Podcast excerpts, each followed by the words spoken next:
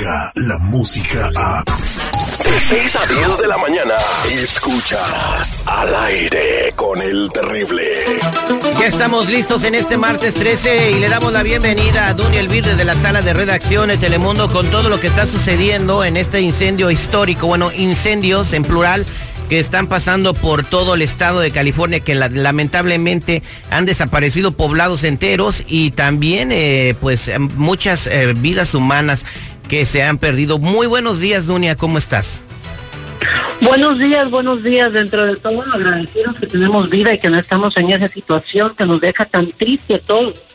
Y que como dices, son varios incendios. Uno de ellos el incendio Woolsey, que está contenido afortunadamente en un 30%. Doña, creo que tenemos un problema con, con el, teléfono que no te alcanzamos a escuchar muy bien.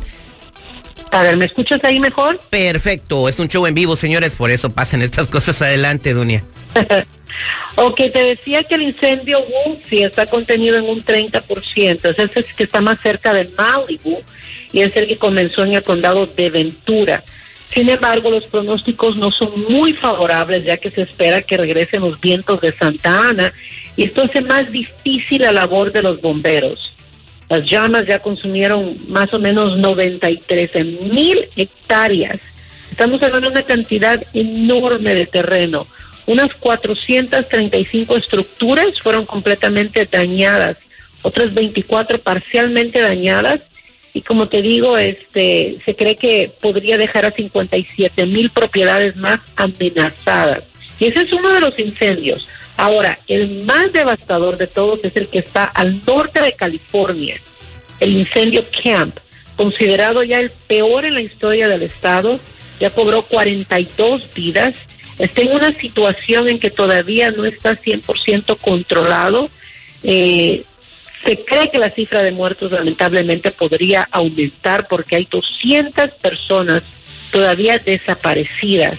Así que eh, es muy difícil ponerte a pensar en esto y, y muchos de los cuerpos fueron encontrados dentro de los vehículos. Presumen las autoridades que es gente que trataba tal vez de escapar de las llamas que fueron pues apagadas en unas áreas en un lapso de ciertas horas, pero que en otras áreas como en el poblado de Paradise, eh, destruyó todo, ¿no?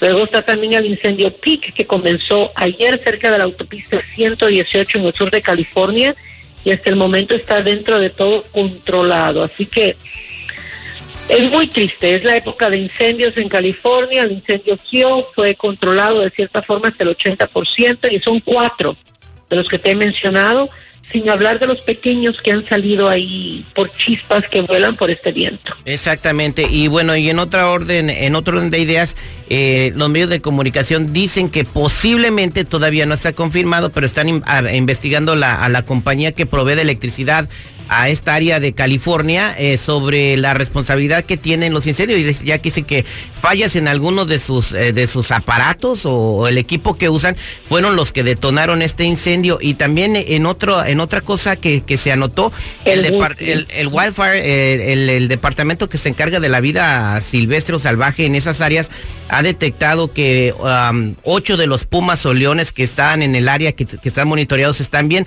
pero hay otros uh, cuatro que no aparecen. Así es difícil saber porque si tú has visto, eh, la gente que vive en el sur de California puede notar cómo es la columna de humo y cómo se va moviendo el incendio y hasta brincó la autopista. La gente que vive fuera del estado de California lo puede ver en las imágenes. Parece una fiera descontrolada el incendio a la hora que se moviliza y crea sus propios microclimas el incendio. Es decir, que si los vientos de cierta forma se calmaron el sábado y el domingo, el incendio crea sus propios microclimas y el incendio lleva fuerza interna, ya que ha comenzado eh, a arder, ¿no? Entonces eso hace que se movilice más rápido y tienes razón, la investigación está en torno a la empresa Edison, que ellos también ya mandaron un comunicado diciendo que sí creen que tuvieron algunos problemas. Eh, vamos a esperar a ver cuál es la investigación final. De cierta forma, aunque suene un poco raro, es alentador saber que no fue una persona la que lo provocó intencionalmente, como el último que presenciamos aquí en el sur de California, que una persona estuvo jugando y con una fogata provocó todos estos desastres, ¿no? Porque es un error, no es que lo hicieron a propósito, entonces da cierto alivio, ¿no? Sí, pues eh, bueno, vamos a ver qué pasa y trascienden las eh, investigaciones. Y, y ya para finalizar, llegan los primeros inmigrantes a Tijuana y hay muchas protestas, ¿no? Por lo que está sucediendo y más porque los hospedaron en una zona residencial y están pagándoles la renta en una zona de las más exclusivas en Tijuana. ¿What? Así es. Así es, estamos hablando de un grupo de 80 migrantes de la comunidad LGBTQ que se toparon con la negativa, de hecho, de los residentes de Tijuana. Ayer llegaron a esa ciudad con la intención de prepararse para pedir el asilo político aquí a los Estados Unidos. Sin embargo, los habitantes no los ven con buenos ojos, no están de acuerdo con su presencia ahí, se manifestaron en su contra, hicieron protestas y estos emigrantes llegaron a una estación de autobús gracias a una persona que pagó todos sus boletos y también sus alojamientos, como dices tú, en una casa de un vecindario de clase alta.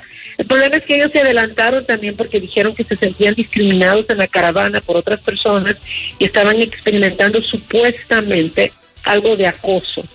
Entonces, ahora llegar a esta situación y encontrarse con esa negativa, quién sabe, puede que sí estén siendo discriminados. Son 80 miembros, como te digo, de la comunidad que lésbica y pues eh, a ver qué pasa con ellos, porque lo importante es que no crucen, sino que lleguen al punto y soliciten el asilo a ver si cómo les responden, ¿no? Eh, sí, exactamente. Eh, van a, tramitar sus documentos para que ver si Estados Unidos tiene o, ellos sostienen argumentos con las autoridades americanas para poder vivir en ese país, ¿no? Y, hacerlo en orden como todas las personas que tienen derecho a buscar una mejor vida aquí en los Estados Unidos. Pues muchas gracias, Dunia. Se nos pasaba la noticia que me comentaba el seguridad eh, de que ahora los las cámaras de semáforo seguridad van a tener este o van a estar trabajando con ICE para andar reportando gente. ¿Qué, qué, es lo que me estabas platicando? Mira, la oficina de inmigración pues ya está poniendo más mano dura a toda la comunidad inmigrante, pero aquí van, aquí sí van a pagar justos por pecadores a discreción.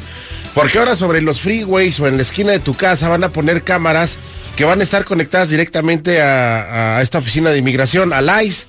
Y ahí se va a sacar, a ver, placa fulanita, ¿quién es el dueño? Pum. A ver, su licencia, ¿cómo es? Pero tenía que ser con, ligado con el departamento de motores y vehículos. No creo que sea esto algo, bueno, no Habiendo tanto en qué gastar el dinero. Porque esas cámaras ya están ahí. Ya están ahí las cámaras. Si estás hablando de las cámaras que por años están ahí, que ya estamos acostumbrados a que los vigilen, no es algo de que vayan a compartir esa información las autoridades locales con el ICE. Tal vez ellos lo solicitaron, ok, tal vez solicitó ICE que estas agencias compartan, porque estamos hablando del CHP y estamos hablando de la policía local de cada ciudad. Porque recuerda que cuando sales de la autopista pierde jurisdicción el CHP y la Cámara toma jurisdicción según la ciudad en que te encuentres, en Los Ángeles, Maywood, Bell. Eso no creo que vaya a pasar, sobre todo en California. No, Ahora bien, hay otros estados como Texas en donde probablemente sí se pueda presentar este tipo de situaciones, ¿no? Habiendo tantos lugares o tantas eh, eh, cosas en que se pueden gastar, gastar el dinero de los contribuyentes, quieren hacer este tipo de, actividades. Bueno, Dunia, muchas gracias por tu información del día de hoy. Como siempre, te vemos brillar en el noticiero Telemundo desde las 12 del mediodía. Los esperamos para servirles a las 12, 5 y 5 y media de la tarde. Dunia, eh, soy tu fan. soy tu fan también, mi vida. Muchas gracias, Dunia. Descarga la música a. Escuchas al aire con el terrible. De 6 a 10 de la mañana.